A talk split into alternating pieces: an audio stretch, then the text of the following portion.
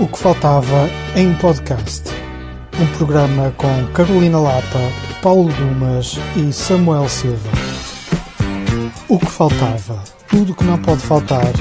Quinzenalmente no Jornal de Guimarães. Ora, ora, era o que faltava. Olá, encontramos-nos novamente para o episódio número 38 de O que Faltava. Sejam bem-vindos. De 15 em 15 dias, o que não pode faltar no Jornal de Guimarães, com a Carolina Lapa, Paulo Dumas e Samuel Silva e o som do Tomás Nobres. O programa é dividido em duas partes. Primeiro recordamos o que andamos a ouvir, ler ou ouvir nos últimos dias. E na segunda parte antecipamos aquilo que não vamos querer perder no futuro próximo. Tudo isto premiado por música e a primeira que vamos ouvir, antes de iniciarmos a conversa, é a escolha da Carolina Lapa. Vamos ouvir A.K. Adrix, com o tema Espuma Noturna.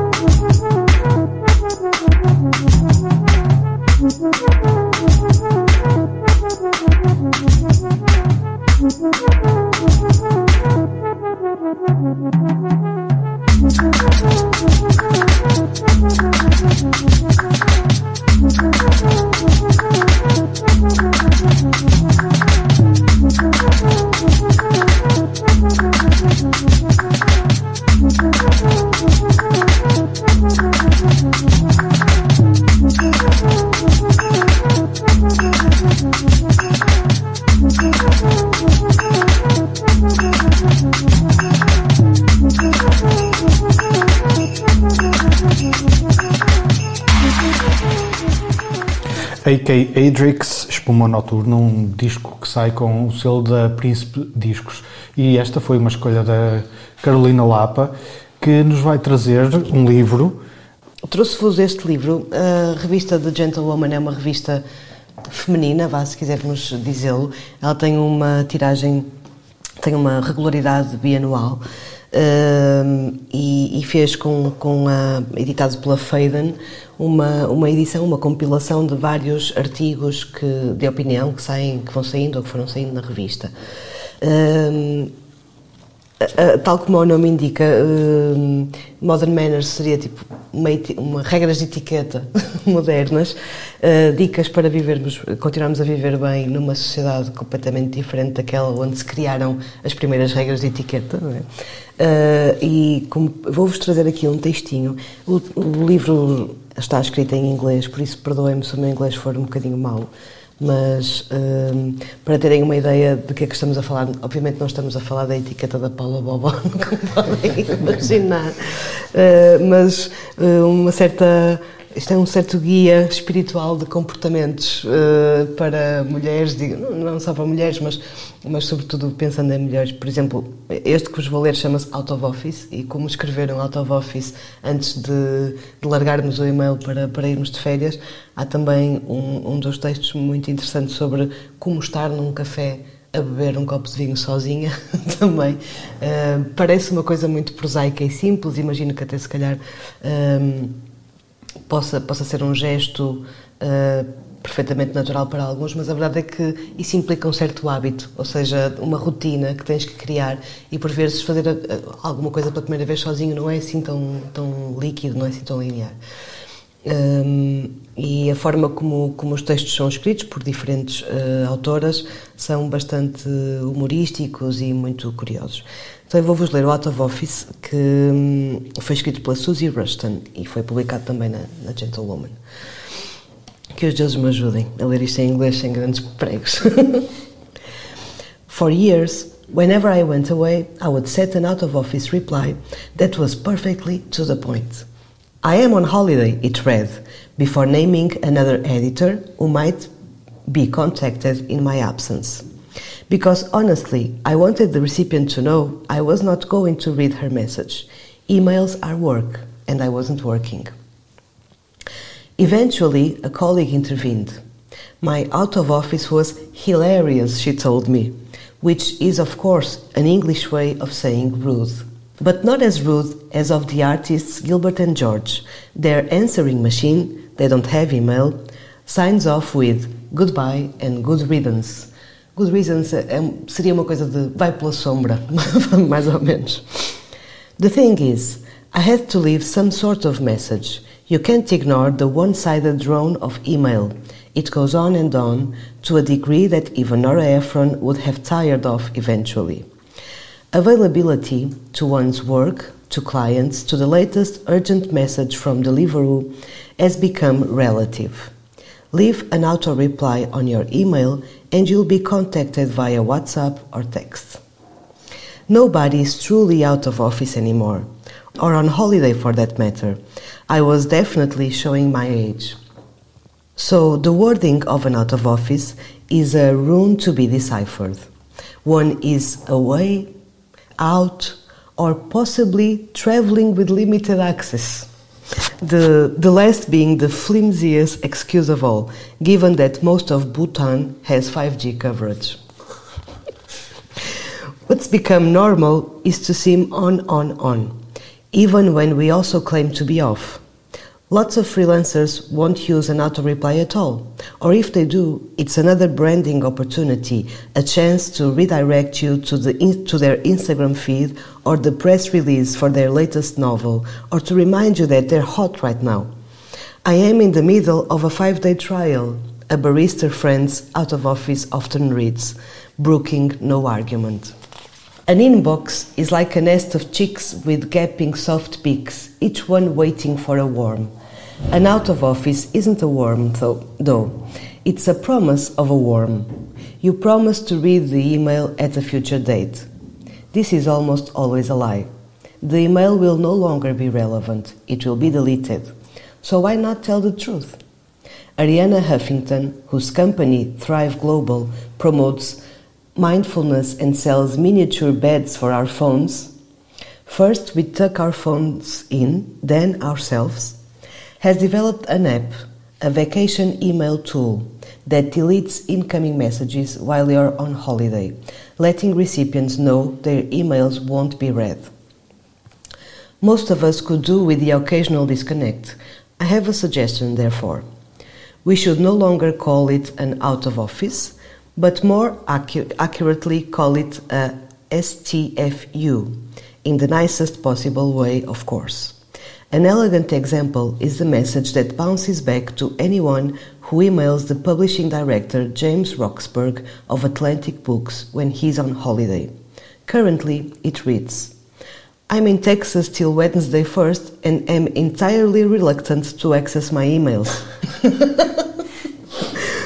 if it can't wait, then please do contact my colleague X. Roxburgh explains that the tart tone is in defiance of the idea that we make ourselves permanently available. Of course, it's all self inflicted, self perpetuated, and self policed. We see another editor's 24 hour commitment in their out of office and so feel the competitive need to be as heroically committed. How you use your out of office says an awful lot about your general relationship with work, and those who take the your email is being deleted approach are probably highly productive and healthy. But there is a case for using the out of office more often, more strategically.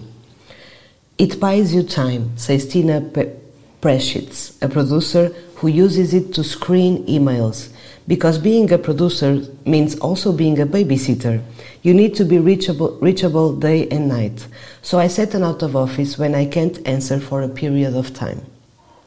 This setup is close to ideal for those who want to minimize interruption and deal with email effectively without seeming like an off grid refusenik. But you could take it further and leave an unapologetically cryptic response for friends and colleagues, wrong footing them into never bothering to email again. This is the reply Tilda Swinton bounces back. Hello, I am away until 1 1 2070 and unable to read your message. Is Swinton heading out to orbit Mars? Cryogenically unavailable until further notice? Or was this just a key misstroke? I wondered via email. She emails back after a slight delay to explain. I looked at the email traffic and thought that I should set a date by which I honestly thought I might be able to get back to everybody. I'd like to think we can have a happy relationship with email, given everything it has enabled in the past three decades. But that might mean periodically shuttering the inbox, being straight about why we're doing so, and maybe even humanizing the dead robotic message with a little of Tilda Swinton's charm. Though Alpha Century is a long way for a reply, even for a movie star. Pronto, este é o Out of Office e acho que devemos todos agora pensar um bocadinho sobre qual é que é a nossa mensagem de Out of Office. A minha estratégia é não pôr nenhuma. Mas então as pessoas vão ficar irritadíssimas contigo se tu não respondes num dia. Dá-me igual. Num dia ou em algumas horas. Ou em algumas horas, sim. Dá-me igual. Não, um dia na loucura, não é? Mais que um dia é, és um incompetente. Mas pronto, fica aqui um pensamento sobre as nossas mensagens. É toda uma reflexão da, da, da relação que temos com o trabalho na nossa ausência. Claro, não é? sim. E a nossa ideia de que podemos ser insubstituíveis ou que as coisas não andam quando nós não estamos lá hum, é muito curioso e, e ver, claro, os Gilbert and George, obviamente não têm e-mail, mas esta coisa de uh, adeus e vai pela sombra, com quem nós na verdade não queremos mesmo falar contigo, não é?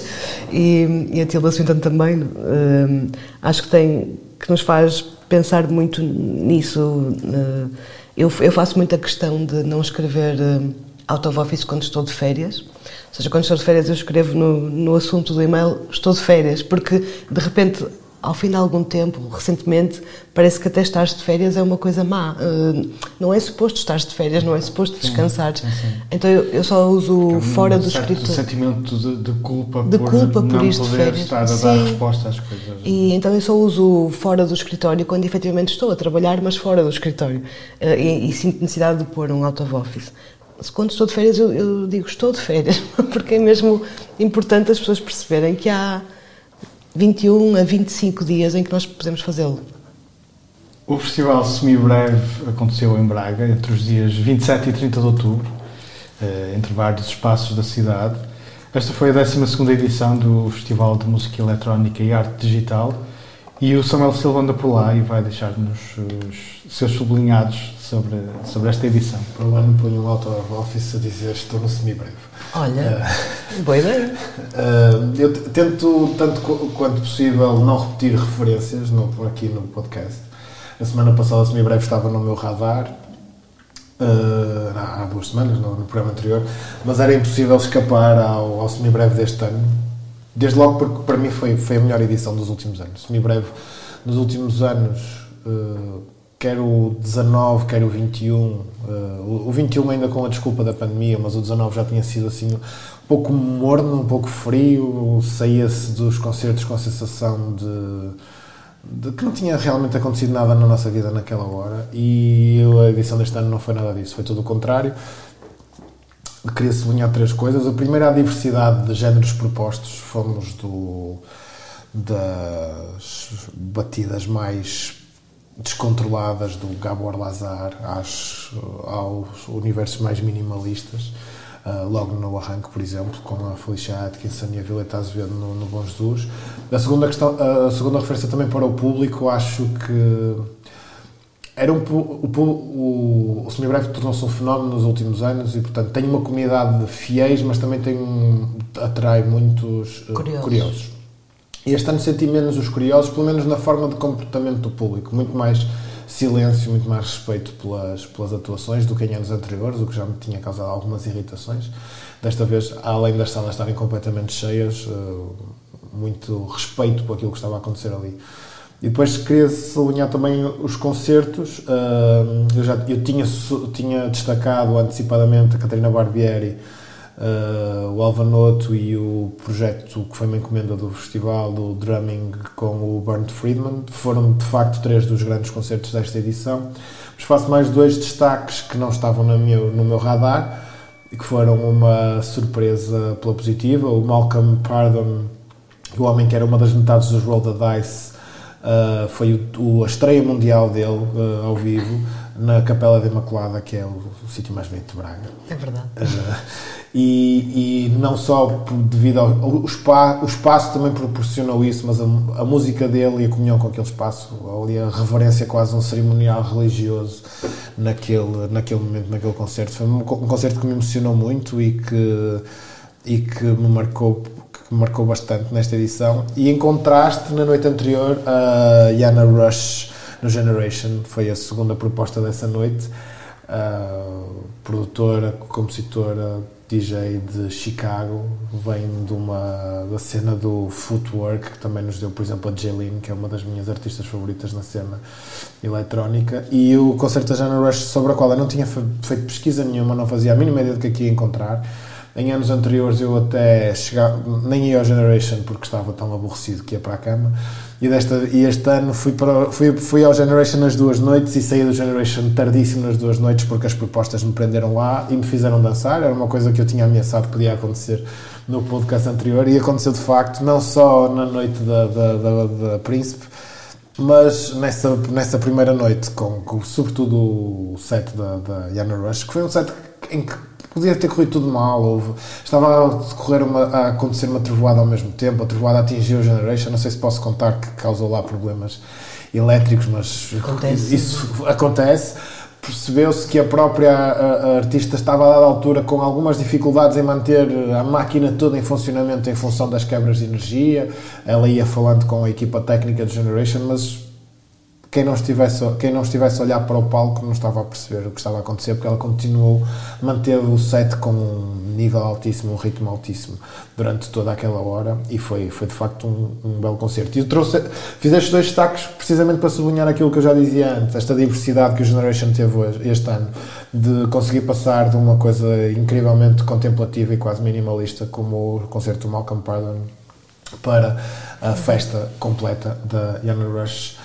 Uh, e foi, foi de facto uma, uma magnífica edição uh, e espero que sirva de mote para o próximo ano manter este, este registro e este nível. Eu, por estes dias, fui até Espinho, o dia, eh, sábado 29 de outubro, eh, precisamente o mesmo dia em que terá eh, acontecido essa, essa trovoada aqui em Braga. Eh, portanto, não convidava muito a passeios, eh, mas a proposta parecia-me bastante curiosa e tentadora. Apanhei uma referência eh, a uma banda de jazz irlandesa e, e dizia essa publicação de uma das minhas ligações nas redes sociais que se tratava de algo imperdível e por isso decidi comprar bilhete e programar a viagem até Espinho, ehm, que incluiu o jantar, eh, uma dourada grelhada na brasa, que Ah. só por isso teria valido a Já, pena. já valeu a pena. Ehm, Casa Locas para sempre. Basta, basta, basta andar atento para perceber que a, a programação do Auditório de Espinho eh, é para, ser, eh, é para ser seguida com atenção. É quase um segredo, um segredo bem guardado e, nesse sentido, não sei se será eh, sensato estar aqui a abrir a boca toda para falar disto. Mas, enfim, eh, também não acredito que seja por isso que o Auditório de Espinho passará a ter as, as salas esgotadas e, por isso, aqui vai. A banda de que se fala eh, são os ADHD, um, é um quarteto islandês que tem um disco novo, acabado de sair por estes dias. Um, eles, eles limitam-se a numerar os discos à medida que, que vão saindo, e este é o número 8, pronto. Uh, lançam, eles lançam música desde 2009 um, e escusado será dizer que não vou, uh, não vou atrever a tentar pronunciar o nome dos quatro músicos. Um, este é um. Só nos falta falar irlandês neste programa, não sei qual é o problema. um, este é um quarteto, um quarteto É bastante. Olá, Furstrums, é isso, não é? Claro, sim, pronto, obrigado. É isso. seria mais ou menos por aí. Um, é- Trata-se de um quarteto bastante, bastante elétrico. Aliás, ao entrar na sala, saltava logo à vista um, um, um flanco no palco cheio de teclados, uh, onde se incluía um, um piano de cauda e um órgão, um órgão Hammond, daqueles antigos, todos em madeira, que é uma peça uh, com alguma imponência. Um, antes do concerto, fiz uma escuta ativa do, do disco e isso foi também o que me fez decidir uh, não perder o concerto uh, e que se revelou uma escolha acertada. Os ADHD faz, uh, fazem um disco, que, um jazz que funde, uh, que funde jazz com outras linguagens, desde logo rock pro- progressivo, uh, e apesar de serem bastante, extremamente até extrovertidos e divertidos no palco, a música é muito contida, não é um jazz estridente, eh, mas que flui quase naturalmente entre eles eh, e essa naturalidade eh, eh, encanta. Eh, Queres que eu diga os nomes deles? Vais, Já dizer, tenho vais aqui. dizer? Tenho. Então diz. Vamos tentar. Então, eu acho que dois são familiares, São irmãos. Sim. que é o Oscar e o Omar Goyonsen, o Tom Jonsson, o Jeppe Gram e pelo menos o, o baterista chama-se Magnus, que é um nome muito mais, Mais possível. Pronto, foi isso que nós conseguimos. Pronto, e entre esses quatro notava-se que, que havia um- uma cumplicidade muito, muito forte no palco. Nota- Notava-se no- nos olhares que trocavam entre si, nos, nos, nos sorrisos e até nas, nas, nas gargalhadas que trocavam entre eles no palco. Eh, e, e não conseguias perceber claramente o que é que daquilo que ouvíamos era improviso e o que era ensaiado entre eles, o que, o que contribuía para, para que a música fluísse de uma forma muito, muito natural. Ahm, a propósito disto, ah, decidi trazer para, para este programa um dos temas que faz parte deste último disco, ah, o número 8, ah, chama-se Perico e, e será a minha escolha musical para, para este episódio. Vamos ouvir.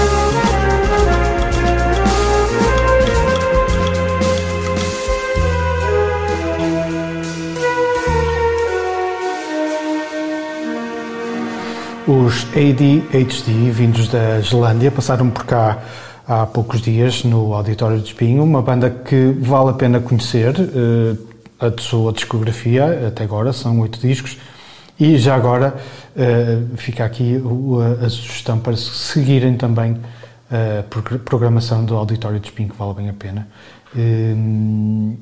E era isto que tinha para vos trazer, e fechando assim a primeira ronda do programa, abrimos a segunda de seguida e uh, o Samuel Silva vai falar-nos de um livro um, acabado de sair, chama-se O Cinema, uma estética crua, escrito por João Paulo de Oliveira Cruz Mendes e editado pela Humus.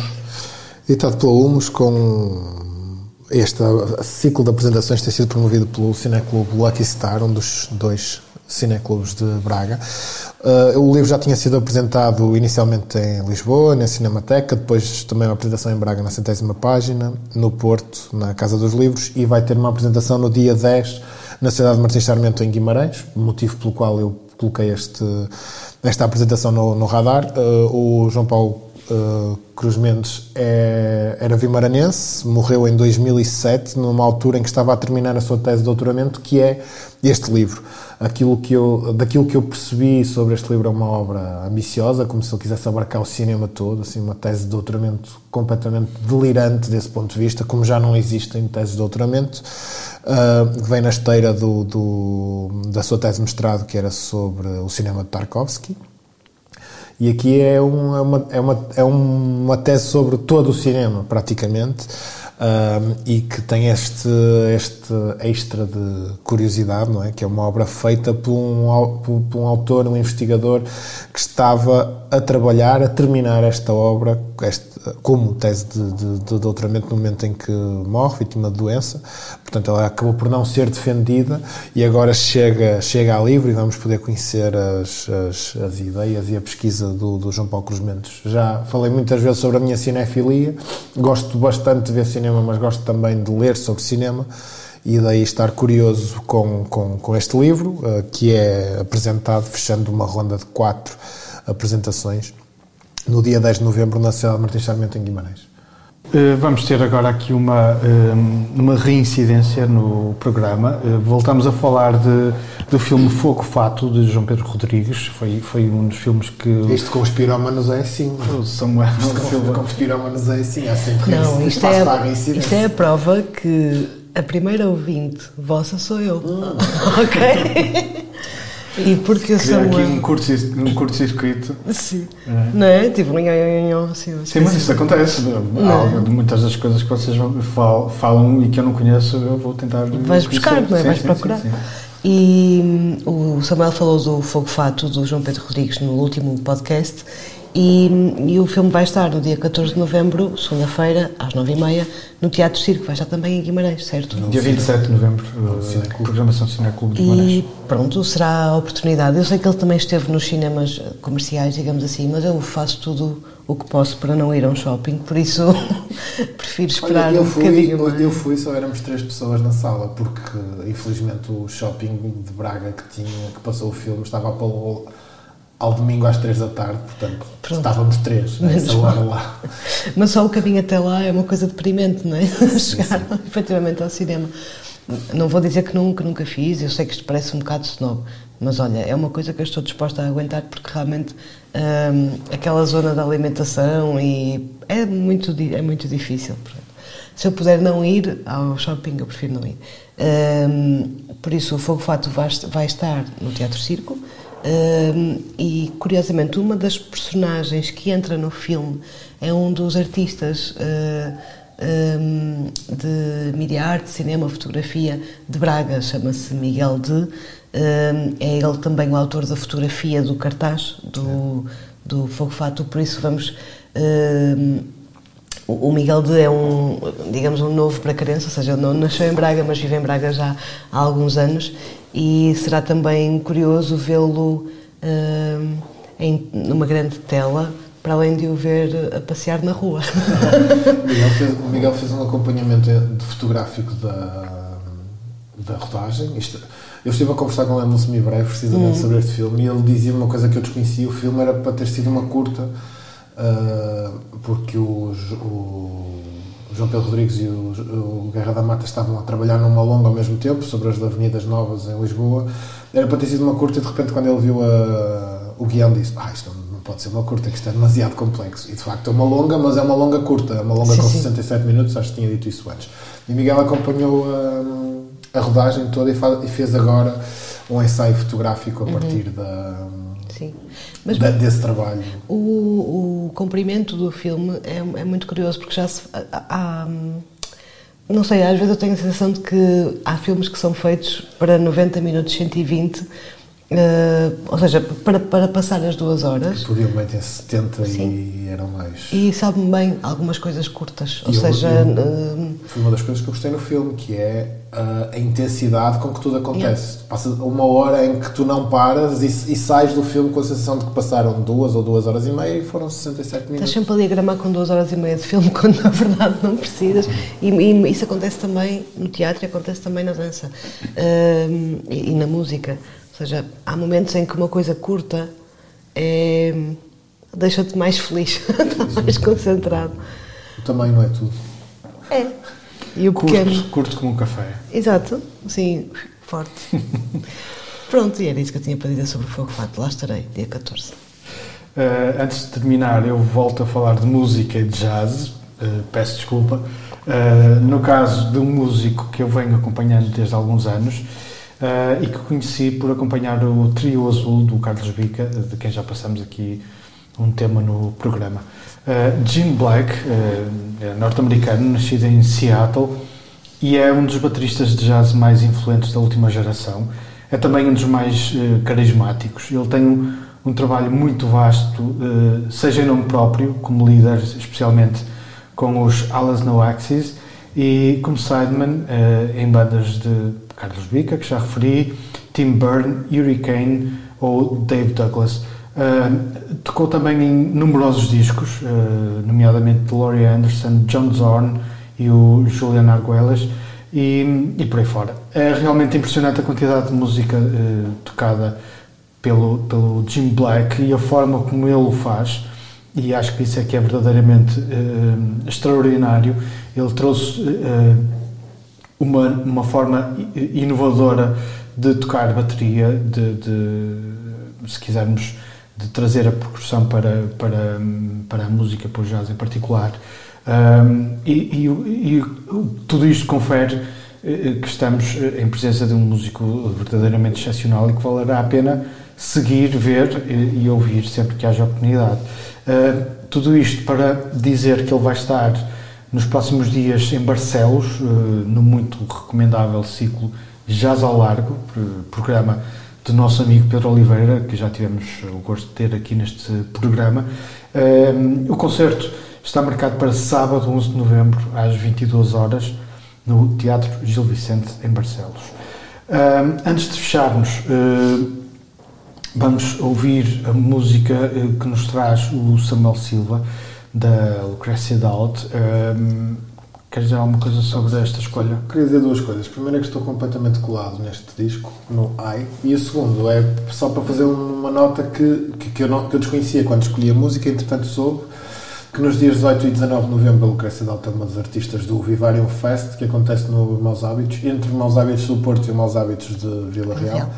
Portanto, ainda não sei em que dia em que local é que ela toca, mas ela vai andar por aqui. Portanto, se estiverem, se estiverem a gostar tanto quanto eu deste disco, é uma boa oportunidade para ir vê-lo ao vivo.